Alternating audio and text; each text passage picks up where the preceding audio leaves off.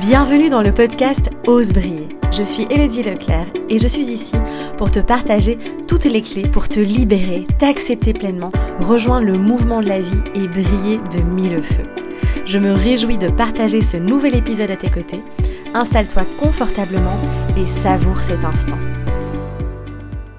Salut beauté, j'espère que tu vas bien. Alors on se retrouve aujourd'hui dans un nouvel épisode du podcast et je suis très ravie parce qu'aujourd'hui on a un, invité, donc Adam Nour. Alors je vais le laisser se présenter par la suite. Euh, en tout cas c'est vraiment un honneur de l'avoir ici euh, sur le podcast. Donc Adam Nour est conseiller en naturopathie et spécialisé aussi dans tout ce qui est maladie de Lyme, maladie chronique et autres.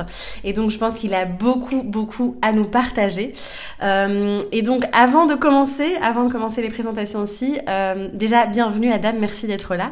Merci Elodie de me recevoir sur ta chaîne. Avec grand plaisir. Ouais, merci à toi. Alors, avant de commencer, je voulais juste te poser une petite question que j'aime bien euh, poser voilà, au début des interviews aussi. C'est est-ce que tu as un ou plusieurs rituels du matin? Euh, Et si oui, est-ce que tu peux nous les partager? Bien sûr. Alors oui, tous les matins, je, je commence ma journée avec un grand verre d'eau à température ambiante. Euh, dans lequel je rajoute un petit peu de jus de citron pour commencer euh, la journée avec un nettoyage profond de mon organisme. Ou bien j'alterne avec des, jus de légumes. Donc euh, plutôt vert avec toujours une petite touche de sucré avec un petit peu de fruits. Et puis ensuite j'aime bien donc pratiquer ce qu'on appelle l'oil pulling, qui est une technique ayurvédique qui consiste en fait à prendre une cuillère à soupe d'huile de coco donc dans mon cas désodorisé parce que je suis pas je suis pas très fan de, l'odeur, que je garde en bouche et en parallèle donc euh, je fais euh, un brossage à sec pour euh, pour stimuler ma lymphe.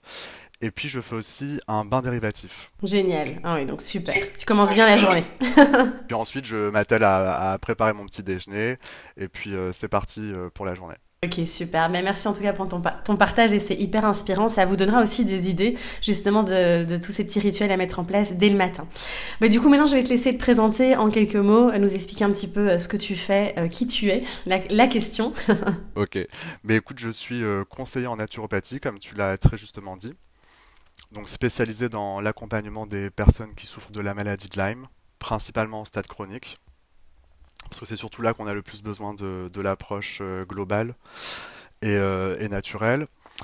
Alors je ne fais pas que ça, j'accompagne aussi des personnes qui souffrent de maladies auto-immunes en parallèle de leur suivi médical, donc ça, comprend euh, la sclérose en plaques, le lupus, la polyarthrite rhumatoïde.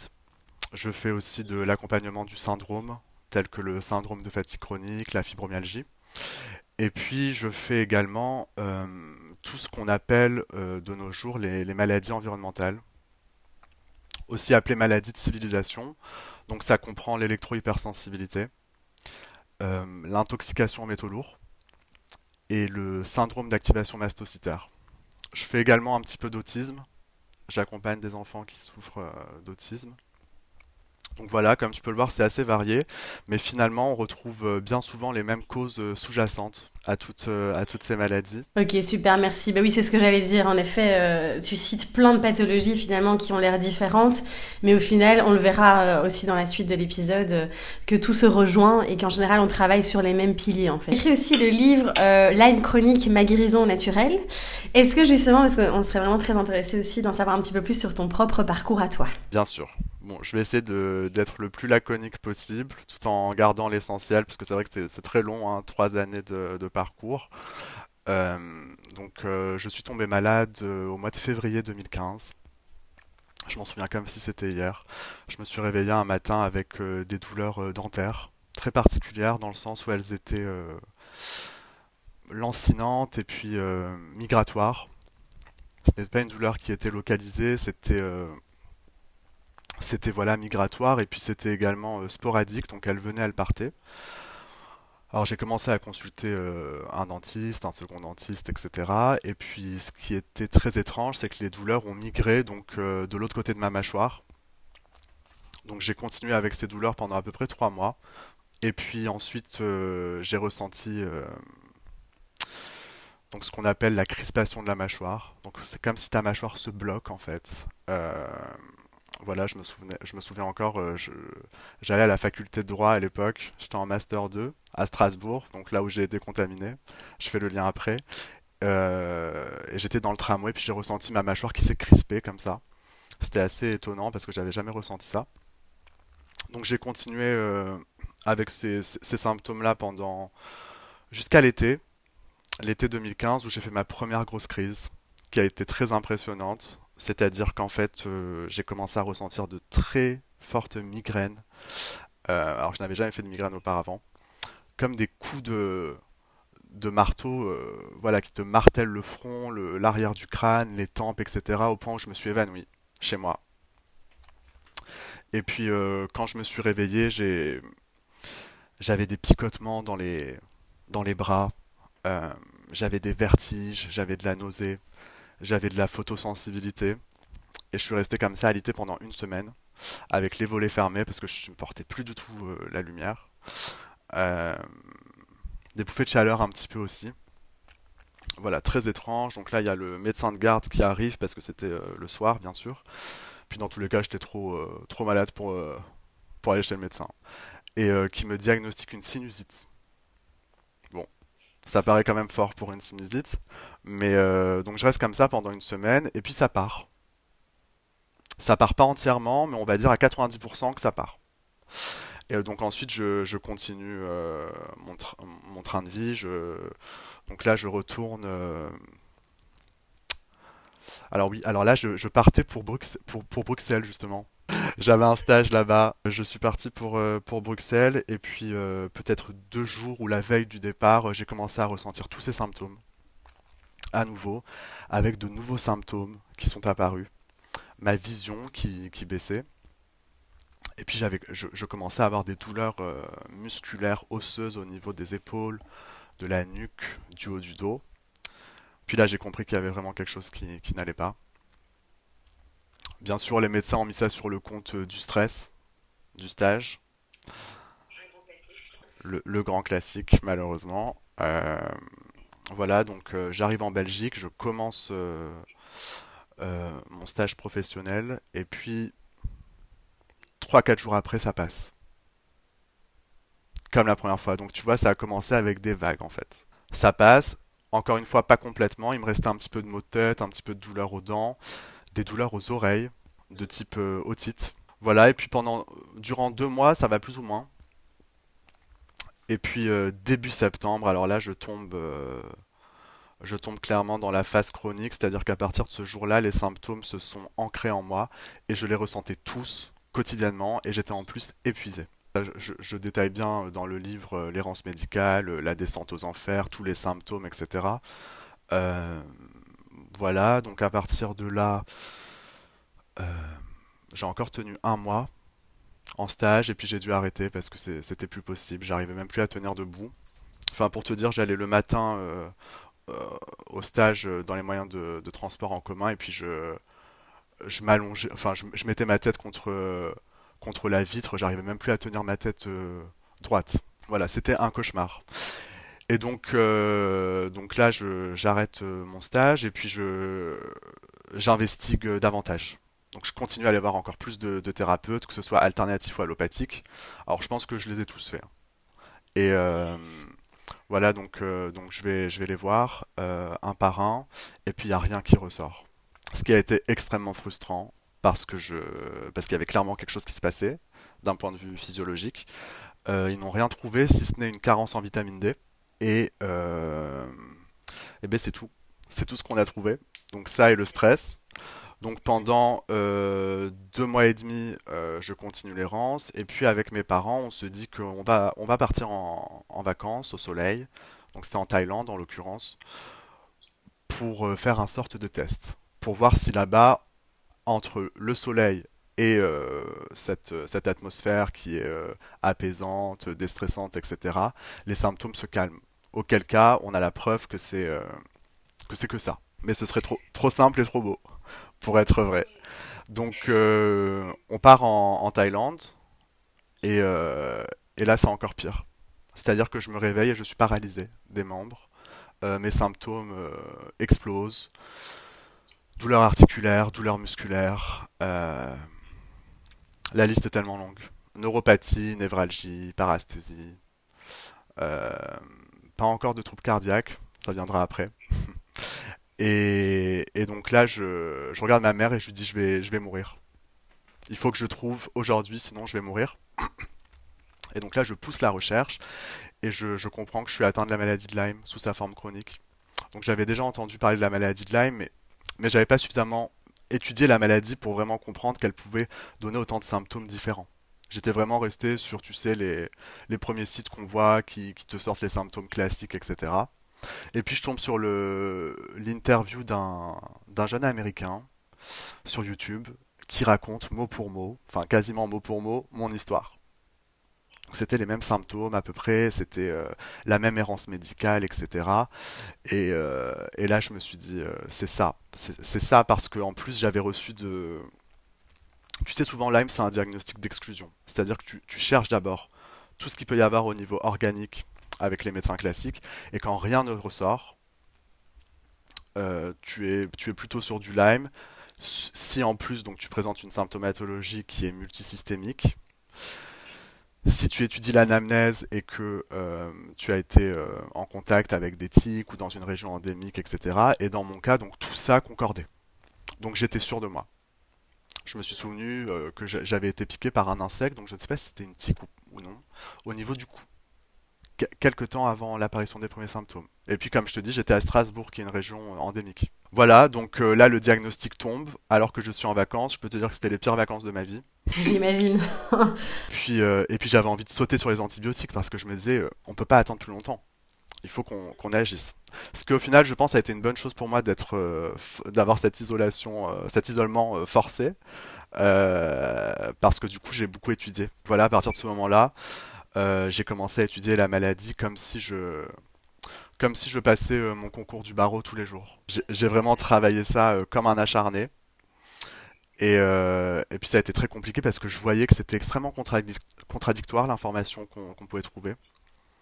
Donc il y a ceux qui parlent du Lyme chronique, il y a ceux qui dénient le Lyme, le Lyme chronique, il y a ceux qui parlent des antibiotiques, ceux qui euh, critiquent euh, euh, l'efficacité de, de l'antibiothérapie pour le Lyme chronique. Enfin voilà, tu, tu- tu tombes dans un autre univers. Ouais, et puis tu lis tout et son contraire, quoi. C'est.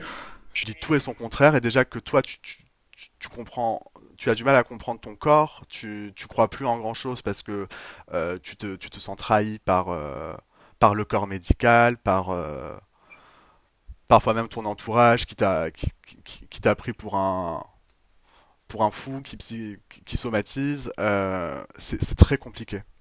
C'est très très compliqué d'un point de vue psychologique, traumatisant. Euh, donc voilà, j'ai commencé à étudier et comme je ne croyais plus euh, personne, euh, j'ai décidé de devenir mon propre thérapeute. Alors c'est pas une incitation à le faire pour les personnes qui nous écoutent, mais voilà, pour être parfaitement honnête, ça a été mon parcours. Alors j'ai pas tout fait tout seul, c'est-à-dire que bien sûr j'étais plus ou moins guidé par des personnes qui avaient une certaine expertise.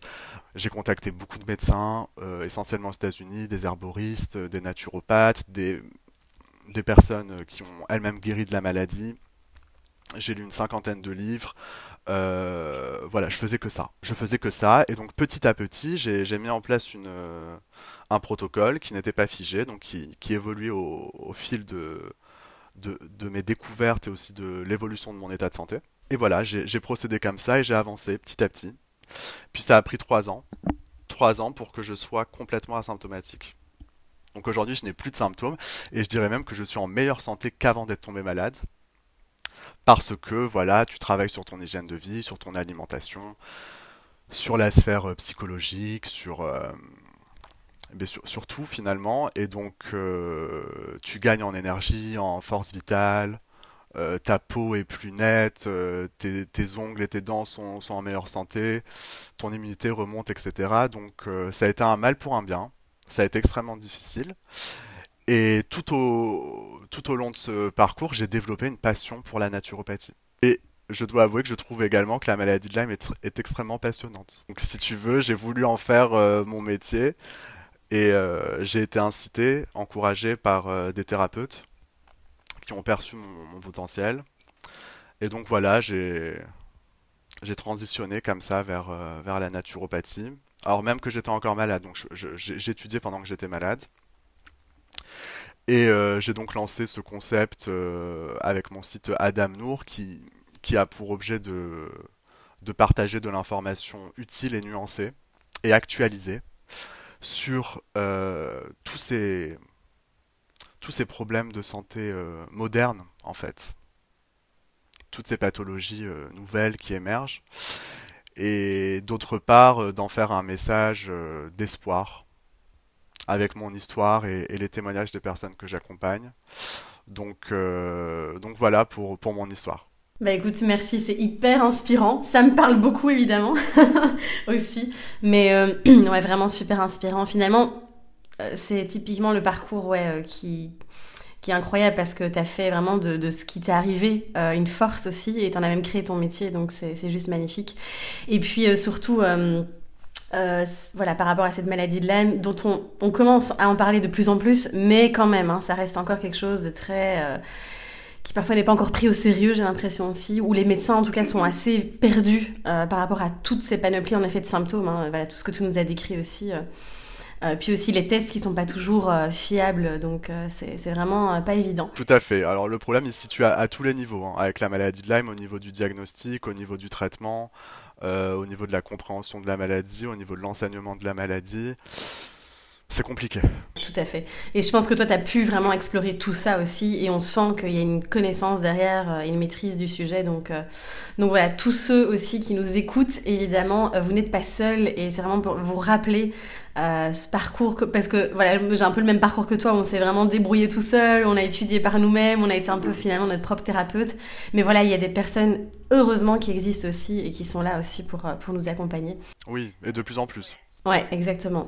Alors du coup, euh, quelles, sont pour toi finalement euh, les clés fondamentales de la guérison, que ce soit pour la maladie de Lyme, pour les maladies auto-immunes, pour finalement n'importe quelle euh, pathologie comme ça Quelles seraient les clés fondamentales que tu as envie de nous partager? Je pense qu'il y a quatre clés. Premièrement, bien sûr, la réduction de la charge pathogène globale, ce qui comprend la borréliose sous toutes ses formes, parce que c'est une bactérie qui peut prendre différentes formes. Une forme spiralée, une forme kystique, une forme intracellulaire et une forme euh, cachée dans des biofilms.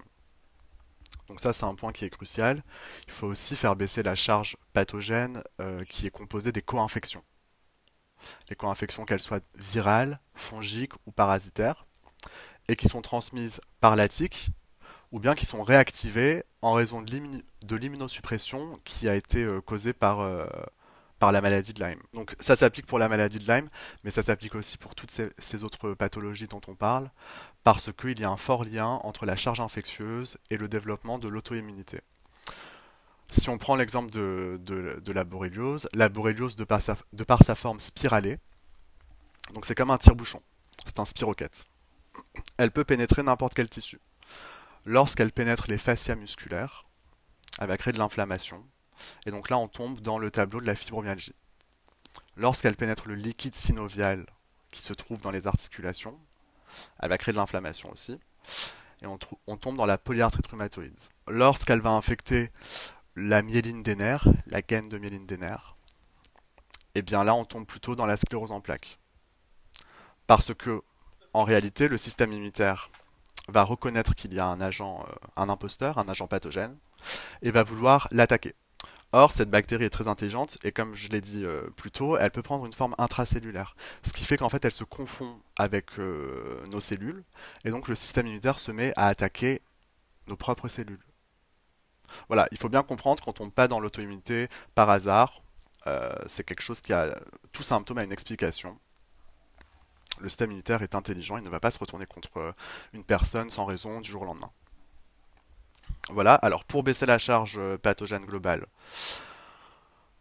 il faut y aller lentement mais sûrement, préférablement à l'aide d'outils sécuritaires et à large spectre, c'est-à-dire qu'ils vont avoir cet impact sur les quatre euh, types de micro-organismes et qui ne rajoutent pas à la, à la, charge toxique globale déjà présente et qui ne créent pas de dommages par ailleurs. Donc pas de dommages au niveau de la flore intestinale, des émonctoires, du système nerveux, etc. Parce que voilà, prendre des antibiotiques sur 3 ans, bon, déjà, c'est pas dans le protocole officiel, hein. et puis, euh, donc, on, est hors du cadre légal, et puis, euh, de toute manière, c'est quelque chose qui est, qui est nocif euh, pour la santé. Comme dirait, tu sais, cette, cet adage, trop d'antibiotiques, les antibiotiques ne sont pas automatiques. Mais voilà, c'est ça, c'est un petit peu ça l'idée. Donc ça, c'est la première, le premier point essentiel, je pense. Ensuite, il faut détoxifier le corps. ça, on en parle beaucoup. Euh, le corps qui est saturé par les toxines environnementales. Donc là, on a les métaux lourds, euh, les moisissures, les perturbateurs endocriniens, les pesticides, les additifs alimentaires et j'en passe. Et puis les, toxines qui sont relâchées par les pathogènes eux-mêmes. Parce que les pathogènes relâchent des toxines lorsqu'ils sont vivants et lorsqu'ils meurent également. Donc lorsque euh, lorsqu'il y a la, la des bactéries. Et puis il y a aussi les toxines qui sont sécrétées par le corps en réponse à l'infection. Donc tu vois, il y a une grosse charge euh, toxique euh, globale qu'il faut absolument baisser parce que la borréliose et les infections froides de manière générale vont provoquer des symptômes d'une part par l'auto-immunité, mais aussi par le, la sécrétion de, toxines. Donc ça, c'est un point qui est essentiel. Ensuite, je pense qu'il est fondamental, et c'est bien souvent ça qui manque, euh, de déterminer, de traiter les facteurs aggravants. Et donc là, on va, vraiment investiguer avec la personne sur euh, les différents éléments qui auraient pu, et qui peuvent encore actuellement, euh, diminuer son activité immunitaire. Et donc ça, ça peut être des infections froides qui sont enquistées au niveau des sinus, de la muqueuse nasale, etc. D'ailleurs, on voit beaucoup de personnes euh, malades chroniques qui ont énormément de, troubles ORL, ce qui était mon cas. Euh, des infections dentaires asymptomatiques, des cavitations nico. C'est une dégénérescence de l'os euh, de la mâchoire suite au retrait d'une dent de sagesse. des infections asymptomatiques au niveau des amygdales, notamment des streptocoques souvent. La présence de corps étrangers dans le corps comme euh, par exemple des composants de certaines couronnes dentaires qui peuvent être euh, toxiques. Et souvent, des, gros troubles digestifs. Alors ça, c'est quelque chose qui est de plus en plus fréquent, malheureusement. Donc ça peut être un SIBO, ça peut être une hyperperméabilité intestinale, une dysbiose intestinale, une hypochloridrie, des parasites intestinaux, de la candidose. Et puis bien souvent, c'est tout qui va, qui va ensemble. Parce que l'un entraîne l'autre.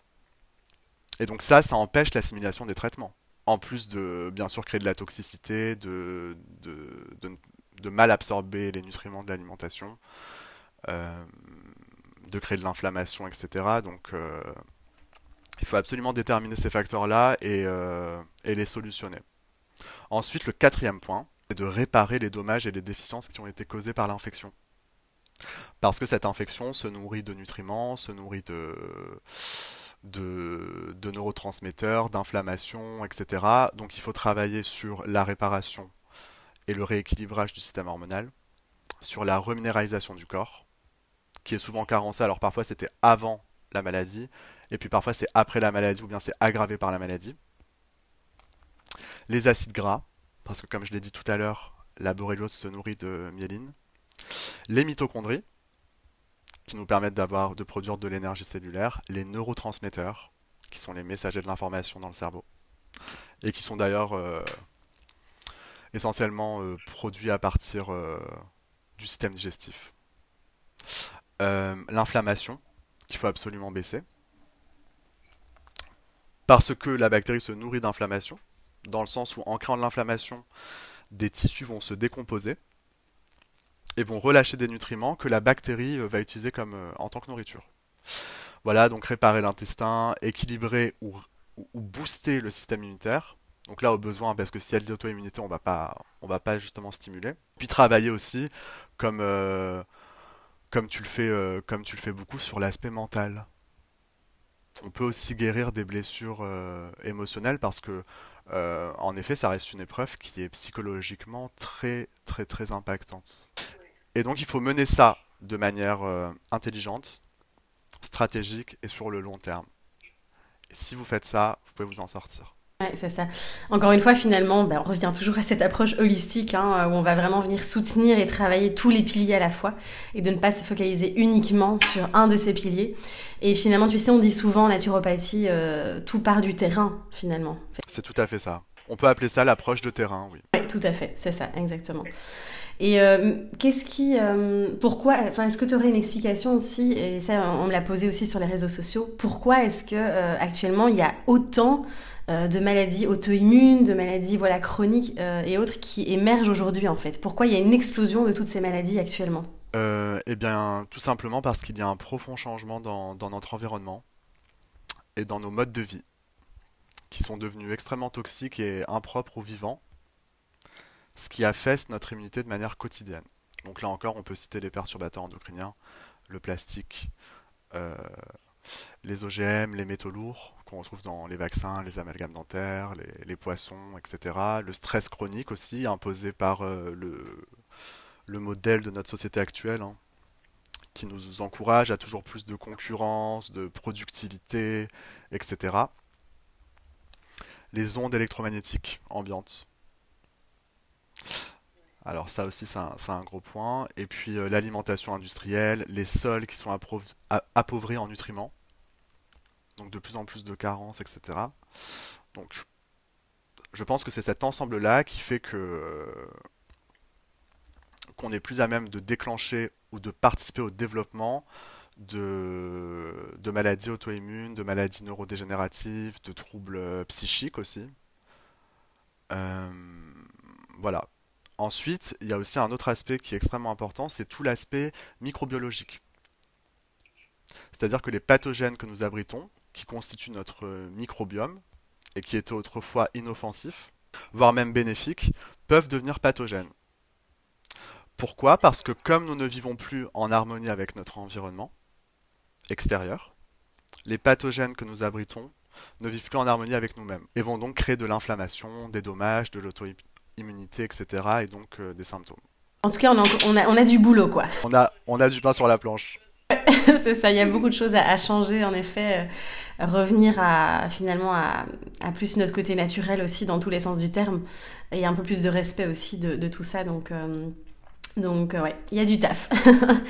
Alors je voudrais partir maintenant un peu plus dans la sphère euh, émotionnelle aussi. Euh, tu sais bien, c'est un peu ma, passion aussi. Et de vraiment plonger plus dans l'aspect somato-émotionnel, si on peut dire.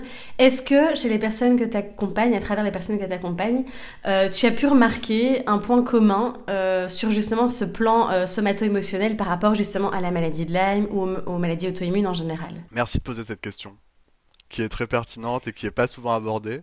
Euh, c'est très intéressant. Alors oui, il y a des traits comme ça qui reviennent souvent. D'ailleurs, il y a euh, un auteur et thérapeute américain qui s'appelle Laure Bruno, qui a qualifié les malades de Lyme de Lyme people et qui a, qui a listé des caractéristiques communes, notamment des capacités artistiques. Donc c'est des gens qui sont souvent créatifs. D'ailleurs, on le voit hein, avec toutes ces, célébrités qui, tombent malades de la maladie de Lyme. Encore avant-hier, on a donc eu Justin Bieber. Ce qui est très bien, ça va permettre justement de, faire euh, parler de, la maladie. Des capacités à prendre soin d'autrui. Des personnes euh, souvent intelligentes, avec des capacités de médiation et de transmission, et des personnes euh, qui sont souvent hypersensibles. Ça, ça revient beaucoup. Donc, euh, on remarque, euh, enfin, moi j'ai remarqué, euh, du moins dans, dans, les personnes que j'accompagne, qu'il y a beaucoup de personnes qui, qui, qui, sont dans le domaine artistique, ou bien dans les relations d'aide, ou bien dans l'enseignement, etc. Des personnes donc très humaines. Et puis, j'ai lu, il n'y a pas si longtemps que ça, un livre qui s'appelle Être un adulte surdoué, bien vivre avec soi-même et avec les autres, de Cécile Bost et qui parle en fait euh, du profil de, des personnes dites au potentiel, qu'on appelle aussi zèbres. Alors, c'est pas forcément des, personnes qui sont plus intelligentes euh, que la norme, hein, parce que quand on entend surtout, on peut penser ça, mais c'est plutôt des, personnes qui ont une intelligence différente, plus intuitive que déductive, euh, une intelligence du cœur en opposition avec l'intelligence froide, très analytique. Voilà, donc des gens qui ont une intelligence qui, passe beaucoup par les ressentis, par l'affect. Donc le haut potentiel, c'est quelqu'un qui va avoir un, un, goût prononcé pour la complexité des choses. Et donc si je te parle de ce livre, c'est parce qu'il y a tout un chapitre qui fait le lien entre ce profil-là et la tendance à développer des pathologies plutôt auto-immunes, euh, oui, neurodégénératives, etc. Donc voilà, et c'est des personnes donc, qui, euh, qui ont un besoin de, de réflexion, d'analyse, de profondeur, ça, les nourrit vraiment. C'est des gens qui sont très intenses, qui sont intuitifs, qui sont euh, souvent euh, spontanés, qui sont cohérents bien qu'ambivalents, qui ont des valeurs très fortes. Donc oui, on remarque une tendance comme ça. Alors bien sûr, il n'y a pas besoin de présenter tous ces critères ou de forcément l'être pour tomber malade d'une de ces pathologies. C'est vrai que c'est quelque chose qui ressort plus ou moins. Et donc de manière générale, je dirais que ce sont des gens qui ont beaucoup à apporter à la société. Et bien souvent, c'est la maladie qui va leur permettre de déployer ce potentiel, s'ils arrivent à en sortir. Et, euh, une fois qu'ils en sont sortis, ils développent bien souvent des qualités de, de guérisseurs. Alors guérisseurs, pas forcément d'un point de vue euh, du magnétisme, etc., mais des personnes qui font du bien autour d'eux et qui aident l'autre. Ça résonne, hein, parce qu'en effet, je pense que j'ai un peu eu la même observation, si tu veux, à travers euh, voilà, avec les personnes que j'accompagne aussi. Euh, souvent, il y a en effet cette sensibilité, et encore une fois, c'est une intelligence parmi d'autres. Hein. Et c'est vraiment, il y a aussi, tu vois, cette sphère, il y a cette sensibilité qui est là. Je pense aussi au niveau finalement biologique. Et peut-être qu'il y a plus d'accumulation aussi, du coup, de, euh, tu vois, un peu ce côté éponge aussi, au niveau émotionnel, mais aussi, du coup, au niveau biologique, biochimique, etc. Euh, donc, euh, ouais, ça m'étonne pas qu'il y ait ce profil-là qui revienne assez régulièrement. C'est très intéressant en tout cas. Et puis tu sais, il y a aussi la symbolique derrière tout ce qui est candidose, borréliose. Moi j'avais étudié un peu tout ça. Et qui, voilà, c'est vraiment les personnes souvent qui, qui n'osent pas. Et donc souvent la maladie vient aussi déclencher finalement euh, une certaine... euh, Enfin c'est vraiment un élément déclencheur pour leur permettre d'oser là où elles ont vraiment envie d'aller et développer en effet soit cette partie créative ou cette partie de... euh, au fond de moi je sens que j'ai quelque chose à amener, à peut-être accompagner les autres ou autres d'une manière ou d'une autre. hein. Et c'est souvent... Bah, la maladie vient déclencher ça en fait. Tout à fait. Et donc tu parles de d'oser prendre sa place et de vraiment de, de trouver une, une activité qui nous corresponde, etc. C'est vrai que c'est souvent des personnes qui sont, euh, qui sont un petit peu... euh, qui se sentent en marge et puis qui ne, qui n'ont pas forcément trouvé leur voie, qui ne sont pas forcément extrêmement équilibrés parce que le modèle de notre société actuelle n'est pas, euh, n'est pas ajusté à ce type de profil. Tout à fait. C'est vrai qu'on n'a pas encore dans notre société l'espace à toutes les possibilités, tous les profils qui existent en fait de pouvoir euh, s'exprimer finalement. Et d'où tu vois par exemple les intelligences euh, euh, multiples, c'est vachement intéressant. Euh, et donc en effet, euh, il y a ce, ce, blocage aussi par rapport à, au potentiel de, de, de chacun de pouvoir s'exprimer. Quoi. Ça c'est vraiment une belle observation aussi. Alors, il y a la question, mais si tu y as répondu, puisque de toute façon, tu es la preuve vivante aussi, euh, mais une, une question qui revient souvent, encore une fois, c'est euh, peut-on guérir de la maladie de Lyme, tout simplement, en fait? Parce que, voilà, souvent, tu vois, quand on parle de maladie chronique, euh, souvent après un diagnostic, euh, voilà, on nous dit, euh, bah non, en fait, euh, c'est à vie, on ne sait rien y faire, il faudra prendre des médicaments toute sa vie. Euh, être en arrêt maladie toute sa vie et c'est compliqué donc euh, finalement toi t'en es la preuve hein, mais je te pose quand même la question peut-on guérir du coup de la maladie de Lyme? Oui, qui est une question très pertinente. Alors, ma réponse va être nuancée parce qu'en fait, tout dépend du stade de la maladie et de la définition qu'on retient de la guérison. C'est-à-dire que si par guérison on entend éradication complète et définitive de, de toutes les bactéries, alors c'est possible, mais en stade primaire.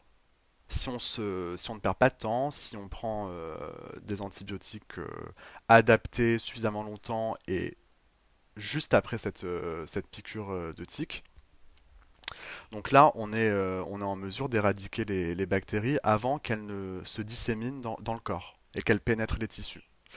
Mais pour ça, il faut avoir la chance, entre guillemets, de voir la tique ou d'avoir l'érythème migrant, etc., ce qui n'est pas le cas de la majorité des gens. Ensuite, euh, en ce qui concerne le stade chronique, c'est plus compliqué dans le sens où aujourd'hui on, pense qu'il est impossible d'éliminer jusqu'à la dernière bactérie dans le corps. Justement parce que c'est une bactérie qui est très intelligente, qui prend différentes formes, etc. En revanche, il est possible de, de baisser la charge euh, bactérienne largement. Donc de baisser l'immunité, euh, de, baisser l'inflammation, de remonter l'immunité, de détoxifier le corps, de réparer les dommages, de traiter les co-infections. Et puis si on fait tout ça, la personne, euh, dans bien des cas, va redevenir porteur sain, asymptomatique et parfois à vie. Donc, euh, donc dans ce cas-là, moi je pense qu'on peut parler de guérison. D'ailleurs, c'est la définition du, du Larousse hein, qui dit que la guérison correspond à la disparition totale des symptômes d'une maladie ou des conséquences d'une blessure avec retour à l'état de santé antérieur. C'est ça en fait, on peut avoir des personnes qui sont porteuses euh, en effet de, voilà, de la bactérie on va dire, mais où elle est désactivée, c'est ça. Mais c'est ça, c'est exactement ça. C'est comme il y a des personnes qui sont porteuses, euh, d'ailleurs la majorité des personnes sont porteurs de la candidose, c'est pas tout le monde qui va développer une candidose chronique. Même chose pour Epstein-Barr virus. On va pas tous forcément développer un syndrome de fatigue chronique. Même chose pour le VIH. Il y a des personnes qui sont porteurs sains, il y a des personnes qui développent le sida. Euh, c'est un petit peu la même idée pour, le Lyme. D'ailleurs, il y a énormément de gens qui se font piquer par des tiques dans des régions endémiques, qui travaillent en forêt, qui se font piquer 20 euh, fois par an et qui n'ont aucun symptôme et qui se portent comme des gants. tout à fait. J'en connais, hein. j'en connais qui sont piqués euh, tout le temps et c'est vrai qu'il n'y a aucun symptôme et donc c'est ça qui est assez impressionnant aussi. Oui, et c'est vrai que moi j'ai pu aussi remarquer euh, très souvent, euh, tu vois, que euh, des infections ou des symptômes des maladies auto-immunes peuvent se réactiver aussi selon est-ce qu'il y, a un choc émotionnel ou s'il y a une période beaucoup plus stressante aussi dans la vie. D'où, tu vois, l'importance vraiment de pouvoir gérer aussi toutes ces sphères émotionnelles et gestion du stress et autres. Tout à fait, tout à fait. Et je pense d'ailleurs que le choc émotionnel est la première cause de la réactivation de Lyme une fois qu'on est tombé en qu'on est en rémission. Ouais, c'est ça. Donc vraiment, d'où cette importance de, vraiment aussi euh, travailler toute cette sphère euh, qui parfois, euh, malheureusement, est souvent mise de côté hein, parce qu'on se focalise sur la nutrition, sur les compléments alimentaires, etc. Ce qui est tout aussi important, mais vraiment de, vraiment encore une fois travailler sur tous ces aspects. Alors, donc toi, tu accompagnes, tu fais des accompagnements. Est-ce que tu peux peut-être nous expliquer un peu plus en détail justement ce que tu proposes et en quoi consistent justement ces accompagnements? D'accord. Donc je propose des accompagnements personnalisé en naturopathie en ligne uniquement, donc à travers Skype, FaceTime euh, ou euh, au téléphone, pour les personnes qui souffrent de toutes ces pathologies euh, dont on parle depuis tout à l'heure. Alors, ce sont des accompagnements en ligne, c'est quelque chose qui ne qui n'affecte pas l'efficacité de la consultation et des recommandations, dans le sens où le conseil en naturopathie n'a pas besoin et n'est pas autorisé d'un point de vue légal non plus à ausculter la personne. Nous, on se base vraiment sur l'analyse de, de l'anamnèse, donc de l'histoire de vie de, la personne, de ses symptômes, de ses antécédents, etc. Et, euh, et on, part, euh, on part de ça.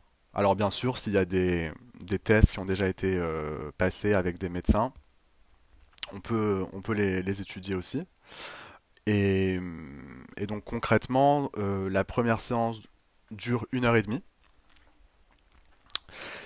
Et donc là, euh, ah oui, avant la, avant la séance, donc euh, j'envoie un questionnaire assez détaillé pour avoir une première idée des différentes problématiques, etc.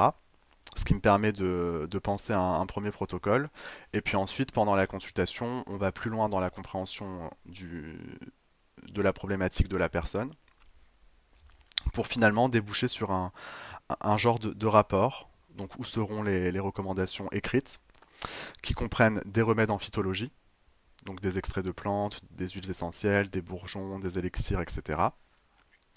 Ce qui est assez technique parce que ça passe par la détermination de, nombreux facteurs. La bonne synergie, c'est-à-dire la bonne combinaison de plantes, la bonne espèce de la plante, la bonne partie de chaque plante, est-ce qu'on est sur de la fleur, sur de la feuille, sur de la tige, sur de la racine, etc. La bonne forme de préparation de chaque plante, est-ce que c'est une teinture, une poudre, une décoction, une tisane froide, une tisane chaude le dosage et le bon moment de prise. Donc principalement de la phytologie, des compléments alimentaires, des mesures hygiénistes, des conseils en nutrition et des techniques naturopathiques. Voilà, donc le programme il est dressé sur mesure, c'est-à-dire que chaque personne a un rapport qui est, euh, qui est complètement euh, différent. D'ailleurs, j'ai des consultants qui se sont euh, amusés à comparer et qui m'ont dit ah, mais c'est complètement différent euh, alors qu'on a la même maladie, etc. Je leur ai dit mais oui parce que vous avez euh, une forme qui est différente, des co-infections qui sont différentes, un terrain qui est différent, etc. Voilà, donc je dresse le, rapport en fonction des symptômes, du terrain, de la constitution et du tempérament naturopathique aussi de la qualité énergétique de chacun. Il y a des personnes qui ont tendance à avoir froid, d'autres qui ont tendance à avoir chaud, certaines personnes vont avoir euh, un terrain sec, d'autres humides. Le mode de vie, et puis surtout on regarde également euh, le traitement allopathique euh, en parallèle pour s'assurer qu'il n'y ait pas de contre-indication, étant donné qu'on agit toujours de manière subsidiaire à l'allopathie. Et puis il y a également beaucoup de, personnes qui se supplémentent déjà par elles-mêmes euh, avec euh, des remèdes en, phytologie. Donc mon travail c'est de regarder s'il n'y a pas des erreurs, s'il n'y a pas des, contre-indications, s'il n'y a pas des rebonds. Donc tu vois c'est assez...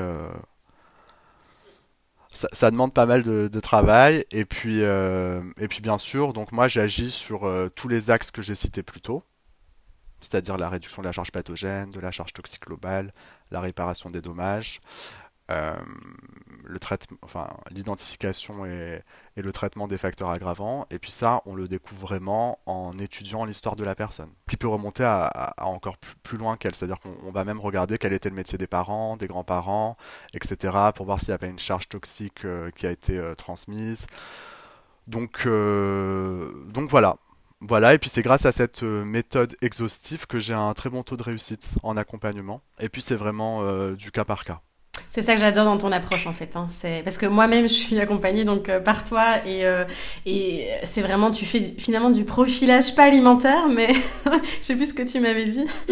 Ouais mais euh, mais c'est vraiment c'est du sur mesure en fait et ça c'est c'est juste magnifique parce qu'on est tous différents, tous uniques et je pense qu'il faut vraiment sortir de, de ces approches où voilà je te donne le remède, le protocole que je donne à tout le monde mais vraiment de partir sur quelque chose qui est vraiment sur mesure donc donc voilà, c'est une magnifique approche en tout cas que, tu as développée là. Merci beaucoup.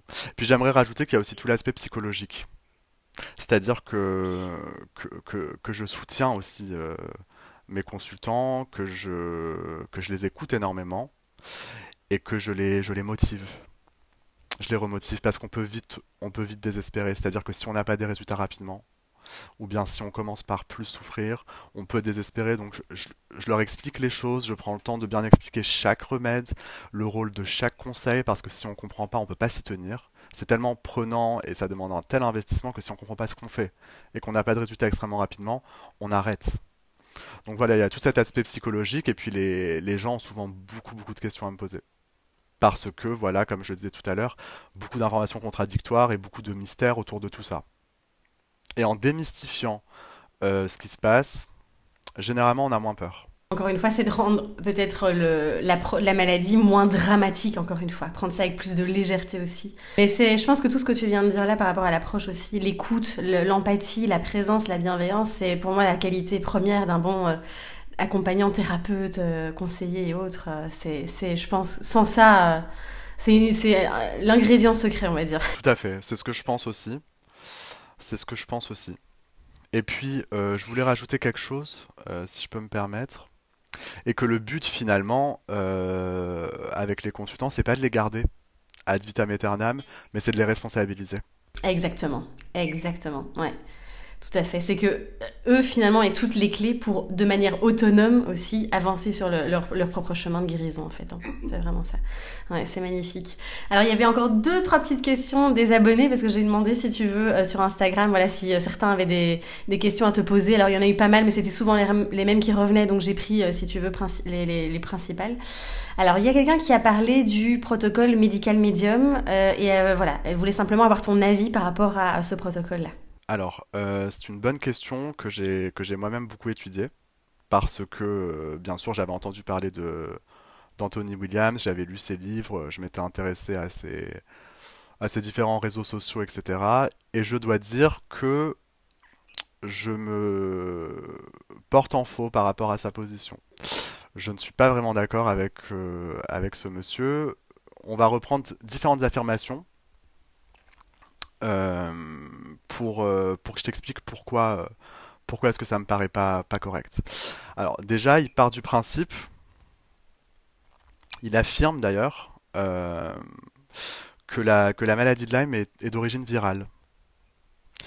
Malheureusement, c'est quelque chose qui n'est pas fondé scientifiquement. La, la, la, maladie de Lyme est causée par une bactérie qui s'appelle la borréliose, qui est une spirochète et qui est un pathogène euh, avéré euh, pour l'être humain.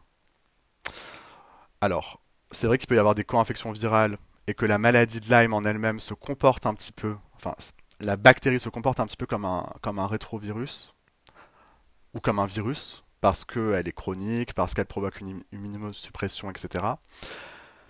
Mais de manière scientifique, ça reste euh, une bactérie. Donc ça, c'est le premier point. Le deuxième point que je trouve euh, assez dangereux, c'est qu'il affirme que les tics sont inoffensives. Donc là, il faut faire attention parce que, euh, les tiques sont porteurs de, plusieurs pathogènes. C'est quelque chose qui est prouvé en laboratoire. Il y a des, scientifiques qui dissèquent, qui analysent l'intériorité de la tique et qui ont trouvé jusqu'à une centaine d'infections et des infections donc vectorielles à tique. Et c'est quelque chose qui est très facilement compréhensible si on observe et analyse le cycle de vie d'une tique. Parce que la tique, avant de piquer un être humain, elle a ancré sur la peau de mammifères, sauvages ou d'élevage, d'oiseaux et de reptiles, et elle s'est nourrie de leur sang grâce à un rostre. Ce qui veut dire qu'en fait, elle a absorbé tous les microbes qui se trouvaient dans, dans le sang de ces animaux pour ensuite les régurgiter directement dans le système sanguin de l'être humain qu'elle va piquer. Donc, faites attention euh, lorsque vous vous exposez et surtout lorsque vous faites piquer, allez bien chez votre médecin et retirez la tique euh, en, bonne et due forme, enfin dans les règles de l'art. Euh, voilà, ça se fait pas n'importe comment. Et puis, et puis prenez une photo et puis parlez-en avec, avec votre médecin pour, pour une antibiothérapie. Ensuite, il y a autre chose qui me dérange un petit peu, c'est qu'il fait la propagande stricte du du, crudivorisme végétalien. Comme si c'était euh, la panacée pour tout le monde. Alors ça c'est quelque chose qu'il faut fortement nuancer. C'est un mode alimentaire qui peut convenir à certaines personnes sur le long terme ou à certaines personnes sur le court terme, mais ce n'est pas la majorité des gens qui peuvent en bénéficier soit parce que l'environnement climatique n'est pas adapté, soit parce qu'ils ont un feu digestif qui est frêle, ou bien parce qu'ils ont un terrain qui est froid de manière générale, ou bien parce qu'ils présentent des troubles digestifs, une muqueuse intestinale qui est extrêmement sensible ou abîmée. Et par ailleurs, c'est à mon sens euh, trop restrictif. Les protéines sont, importantes. D'ailleurs, je te rejoins beaucoup sur ce point-là, et c'est d'ailleurs pour ça que j'avais été... Euh, énormément séduit par euh, ta vision de l'alimentation avec cet apport donc euh, des trois macronutriments que sont les protéines, les glucides et les lipides. Voilà. Donc j'ai écrit un article sur cette question où je donne mon avis détaillé sur le medical medium qui se trouve sur mon site, donc adam-du6, donc le tiré du milieu nour.com, dans la rubrique article où, euh, voilà, je, vais encore plus en détail. Génial. Bah ok, merci beaucoup en tout cas pour euh, de partager ton avis et, du coup on ira euh, lire cet article attentivement. alors il y avait une autre question la question, tu vois, typique quand on a, euh, quand on souffre hein, de maladies euh, un peu auto-immunes, chroniques, etc. C'est la question euh, grand, grand classique. Hein, c'est que faire quand on a déjà tout essayé? Alors, elle peut être très nuancée. Moi, je trouve cette question parce que tu vois, on peut dire j'ai tout essayé, mais et moi, je, vais être complètement honnête, je, le sais bien. C'est j'ai tout essayé, mais est-ce que je suis allée au bout aussi des différents protocoles qu'on a pu me donner aussi, tu vois? Donc voilà, quelle est ta, ta réponse à donner par rapport à cette question? Bah, ma réponse est qu'on n'a jamais tout essayé. J'adore. voilà, et qu'il faut euh, continuer à chercher des réponses. Euh, le monde est riche, riche en thérapies complémentaires, riche en possibilités, riche en personnes qui s'investissent pour vous aider. Il existe euh, une euh, myriade de thérapies. On a l'aromathérapie, l'herboristerie, l'allopathie stricte, l'allopathie holistique, la médecine ayurvédique, la médecine quantique, donc par les ondes, l'homéopathie, l'ozonothérapie, les traitements par cellules souches, bon, par contre qui sont extrêmement coûteux, l'endobiogénie, etc. Donc il y a énormément de choses à essayer. Et puis même si on a essayé quelque chose, ça ne veut pas dire qu'on l'a qu'on l'a tenu jusqu'au bout ou bien que, que ce protocole nous correspondait. Donc il faut surtout, surtout pas tomber dans ce genre de pensée limitante, il faut se défaire de ce genre de croyances limitantes. Ne jamais cesser d'y croire, parce que le corps est un trésor de guérison, et un organisme qui est extrêmement résilient. Et il faut, euh, choisir le ou les bons thérapeutes, parce que souvent il y a un travail d'équipe qui doit être fait, et, euh, et continuer, continuer son combat jusqu'à jusqu'à ce que vous y arriviez et ne jamais abandonner. Ouais, je suis assez d'accord avec toi. Et puis, Moi, je pense que c'est un chemin aussi, tu vois. Je pense pas que c'est un.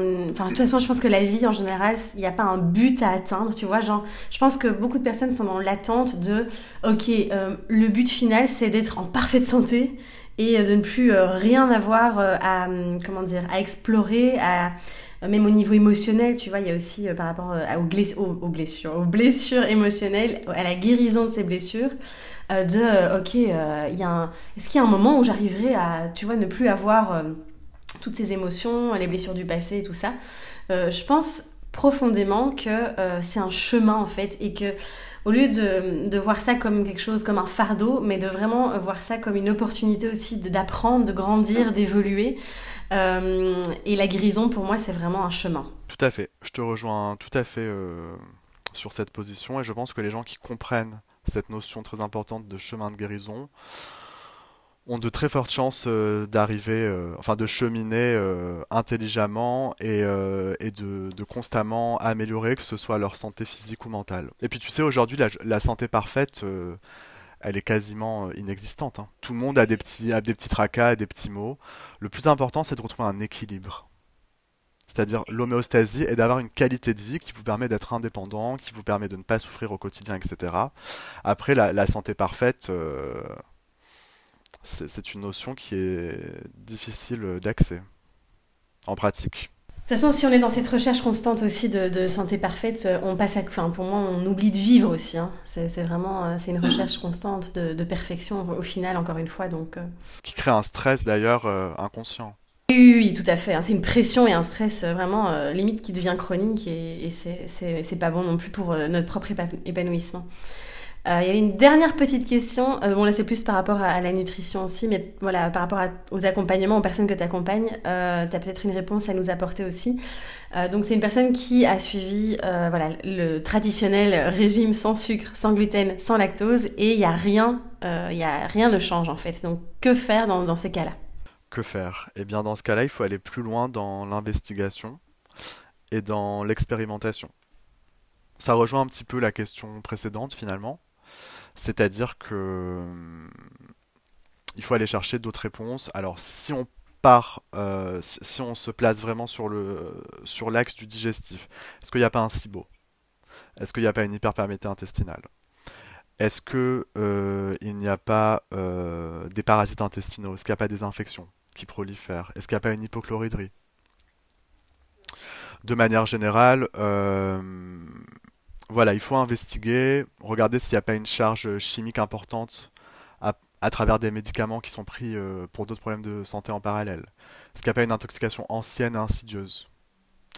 Euh, Est-ce qu'il n'y a pas des allergies qui n'ont pas été détectées. Est-ce qu'il n'y a pas des, déséquilibres hormonaux qui sont induits par la prise de contraceptifs est-ce qu'il n'y a pas une pollution électromagnétique qui est trop importante? Est-ce qu'il n'y a pas présence de moisissures dans l'habitat de la personne, etc. Donc il ne faut pas se contenter de l'aspect euh, alimentaire, qui est une clé bien évidemment de la guérison, un des forts piliers. Mais c'est vrai que les personnes qui sont malades vont avoir tendance à beaucoup se concentrer sur l'alimentation parce que c'est une chose qu'ils peuvent contrôler.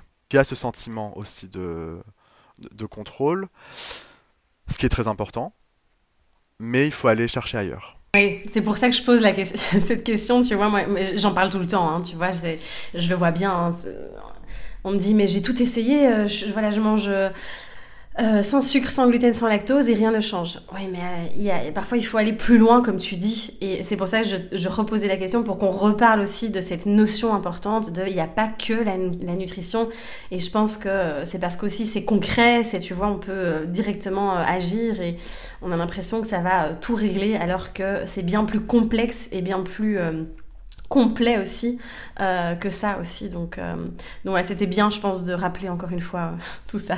Et puis, je rajouterais aussi que je ne suis pas sûr que, que les produits laitiers soient nocifs pour tout le monde. C'est-à-dire qu'il y a des produits laitiers de très haute qualité qui peuvent apporter un bénéfice même. En revanche, pour le sucre et le gluten, on, évitera au maximum. c'est ça. Après le gluten, encore une fois, tu vois, le gluten pareil. Le blé ancien, il comportait très peu de gluten. Euh, c'est vraiment le, blé moderne, par exemple, qui a été tellement transformé et autres, qui, est rempli, rempli de gluten.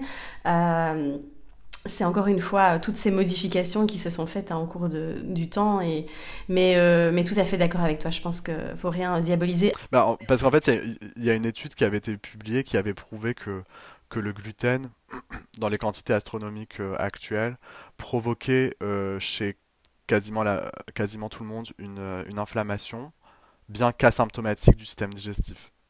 Donc dans tous les cas, je pense que c'est quelque chose qu'il faut diminuer. Mais après, euh, il n'est pas forcément nécessaire de complètement l'exclure. Moi, il m'arrive de manger du gluten hein, et je m'en porte euh, très bien. Oui, tout à fait. Je suis d'accord avec toi. J'en ai aussi mangé là, je suis en près d'Italie, donc euh, j'en ai mangé la, semaine dernière. Ça m'arrive très rarement, mais maintenant, voilà, quand ça devient, quand c'est occasionnel et de bonne qualité, euh, je veux dire, ça pose pas de souci, mais comme tu dis, on est aujourd'hui dans un excès, euh, c'est sûr, dans l'alimentation, en tout, cas, euh, je veux dire, courante, si on peut dire. dans l'alimentation industrielle, c'est sûr qu'il y a un excès. Donc, tout est une question, encore une fois, d'équilibre. En tout cas, je voulais te remercier vraiment du fond du cœur. Vraiment, merci d'avoir pris ce temps pour nous partager tout ça. C'était vraiment un épisode hyper riche. C'était vraiment un plaisir de, t'écouter aussi et d'apprendre encore. Donc euh, merci à toi. Ben, merci à toi Elodie d'avoir pensé à m'inviter. Euh, j'espère qu'on va toucher et aider un maximum euh, de personnes. Ouais, j'espère aussi du fond du cœur. Et de toute façon, on travaille aussi hein, en équipe. Et je sais que moi, quand j'ai des personnes qui viennent me voir et qui ont en effet ces pathologies, moi, je suis évidemment, je peux les aider à travers l'alimentation, la gestion émotionnelle, etc. Mais je suis limitée dans la sphère naturopathique. Donc c'est là aussi où on, on peut collaborer ensemble. et donc donc voilà, n'hésitez pas, évidemment, je vais mettre tous les liens euh, pour te retrouver aussi via ton site internet, les réseaux sociaux et autres. Donc n'hésitez pas à aussi aller découvrir tout le travail d'Adam qui est juste magnifique. Euh, je vous mettrai tous les liens en dessous du podcast, en dessous aussi de, la vidéo YouTube. Et puis... Euh, encore un grand merci à toi Adam, on se retrouve très bientôt. Merci à vous, à toi aussi, pour ton écoute. Euh, vraiment merci d'avoir euh, écouté cet épisode. Et puis surtout, n'hésite pas, comme d'habitude, à liker, à partager, à en parler autour de toi. Et puis, ben, on se retrouve dans le prochain épisode du podcast. Prends soin de toi et ose briller. À très vite.